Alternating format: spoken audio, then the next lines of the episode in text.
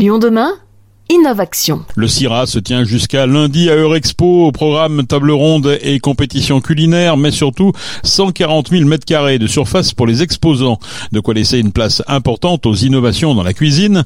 En face du village des startups, il y a notamment le stand de l'ISARA, cette école d'ingénieurs en agriculture, agroalimentaire et environnement a à cœur d'accompagner les innovations dans le domaine alimentaire. Elle coordonne un incubateur de startups, Food Shaker, pour aider les talents à créer l'assiette de demain, mais ce n'est pas tout. L'école a aussi son pôle de recherche pour développer des systèmes alimentaires durables. Notre journaliste Madeleine Clunia s'est rendue sur le stand de cette école tournée vers l'avenir. Que mangerons-nous demain? C'est une question que l'on peut de plus en plus se poser. Avec la crise climatique, les sécheresses, les révélations sur les aliments mauvais pour notre santé, le consommateur peut s'inquiéter. Mais Lisara croit dans l'innovation pour sauver nos futurs repas. Isabelle Gagnère, directrice des partenariats de l'école, explique ce sur quoi travaille le pôle de recherche. On travaille euh, donc euh, sur des projets de recherche euh, autour des céréales pérennes par exemple, qui sont des céréales qui vont permettre de reproduire et de faire repousser des céréales, euh, enfin des graines et du fourrage sur plusieurs années. Donc ce qui veut dire moins d'intrants, pesticides, glyphosate, tout ce qui est ça, euh, qui va favoriser le stockage du carbone aussi. Donc ça c'est au vu de, toutes ces préoccupations environnementales, c'est hyper important. Et puis euh, ça va, cette céréale va permettre de résister aussi aux sécheresses et de permettre une agriculture plus vertueuse, plus biologique. Donc voilà, donc là on travaille là-dessus et ça intéresse énormément d'agriculteurs et d'entreprises. Sauver la production de fruits et légumes, Lisara s'y attelle mais ne s'arrête pas là. C'est toute la façon de s'approvisionner, de consommer et de manger qui devrait changer dans les prochaines années.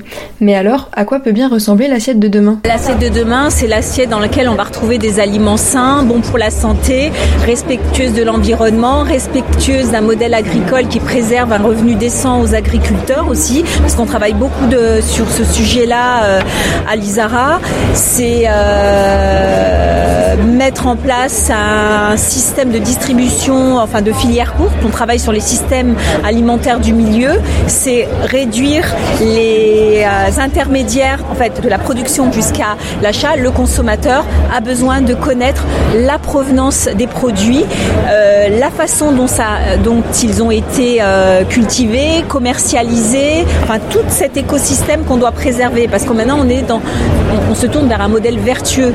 Je veux bien manger tout en préservant ma santé, un revenu décent pour les agriculteurs, mais en même temps, alors, euh, qu'il soit accessible à tous, parce que ça c'est important aussi de rendre possible cette accessibilité. Et à travers l'accompagnement de toutes ces startups, tout cet écosystème, on essaye de favoriser l'émergence de nouveaux, de nouvelles entreprises, de nouvelles startups. Des nouvelles startups qui sont bien aidées par l'ISARA. Dix projets par an sont accompagnés grâce à l'incubateur Food Shaker après avoir été examinés par un comité de sélection. L'école a aussi développé avec l'EM Lyon et le Crédit Agricole le Zester, un accélérateur pour aider les startups qui se sont lancées à se développer encore plus.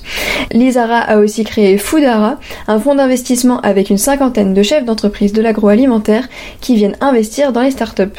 L'ISARA forme et accompagne tous ceux qui ont des idées et cela porte ses fruits comme avec la startup atypique qui a pu se lancer en septembre 2021.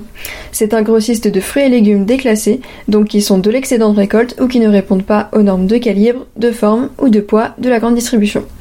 Charlotte Leclinch, commerciale chez Atypique, explique ce qu'ils font de ces produits. On les rachète à juste prix auprès des producteurs euh, français pour les soutenir parce que c'est un gros manque à gagner pour eux et on les revend euh, à un coût euh, beaucoup plus abordable que voilà en général auprès des restaurants, restauration collective, épiceries, voilà des choses comme ça. Donc le but c'est vraiment à la fois de soutenir les producteurs français mais également de lutter contre le gaspillage alimentaire parce que finalement bah, à la source on s'en rend pas forcément compte mais ça représente la moitié du gaspillage alimentaire en fait.